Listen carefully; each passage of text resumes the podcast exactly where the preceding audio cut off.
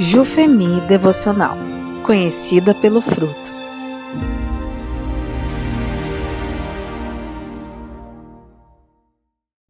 Dia 22 Tempestade ou Calmaria? Por Adriana Mioso Balaniuk. Texto base de Provérbios 21, 19. Melhor é viver no deserto do que com uma mulher briguenta e amargurada. Na lista de Paulo, em Gálatas 5:23, chegamos ao terceiro aspecto do fruto do espírito, a paz. Mas antes de tudo, é preciso compreender que essa palavrinha que Paulo usa na passagem citada não se trata de um estado de espírito ou de um sentimento, mas de ação. A ação de pacificar, de promover a paz. A Bíblia nos instrui a promovermos a paz onde estivermos e nos ajuda a identificar se temos sido mulheres briguentas ou desordeiras. O livro de Provérbios nos dá este alerta em diversas passagens. Ele traz um tipo de mulher rixosa que faz com que o marido prefira morar no deserto escaldante a viver debaixo do mesmo teto que ela. E fala sobre a mulher virtuosa que é amada e admirada por seu marido e filhos. E como tudo começa em nosso lar, vamos pensar juntas? Será que tenho sido fonte de tempestades ou de calmaria em meu lar? Frutificar a paz dentro de casa talvez seja o maior desafio para muitas mulheres, pois é com aqueles que são mais íntimos a nós que mostramos quem realmente somos. Quem realmente sou?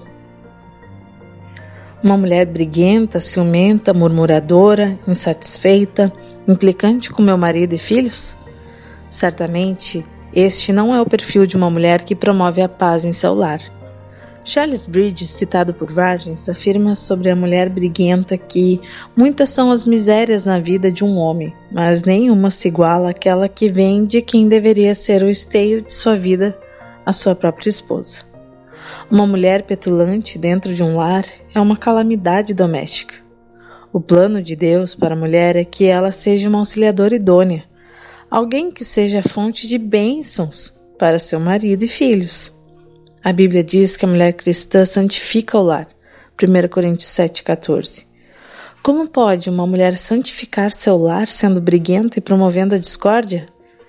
Mesmo que haja muitas falhas e erros por parte do marido, a palavra de Deus orienta as esposas a ganharem seus maridos sem palavras, apenas por meio de um bom procedimento. 1 Pedro 3,1 e como é possível esse tipo de atitude? Enchendo-se do Espírito Santo de Deus. Gálatas 5, 16 e 17. Busque o Senhor, ore, clame por misericórdia e transformação.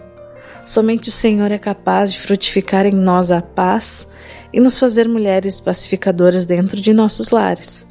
Não existe um segredo para ter paz. O que precisamos saber é que, para termos paz, é necessário muito esforço e a morte do nosso eu diariamente.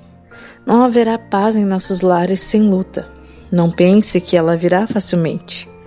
William Barclay nos diz que a paz que consiste em relacionamentos certos não se obtém de modo fácil ou automático, mas quando a desejamos de todo o coração e a buscamos com toda a nossa mente, Deus abre sua mão e dá abundantemente.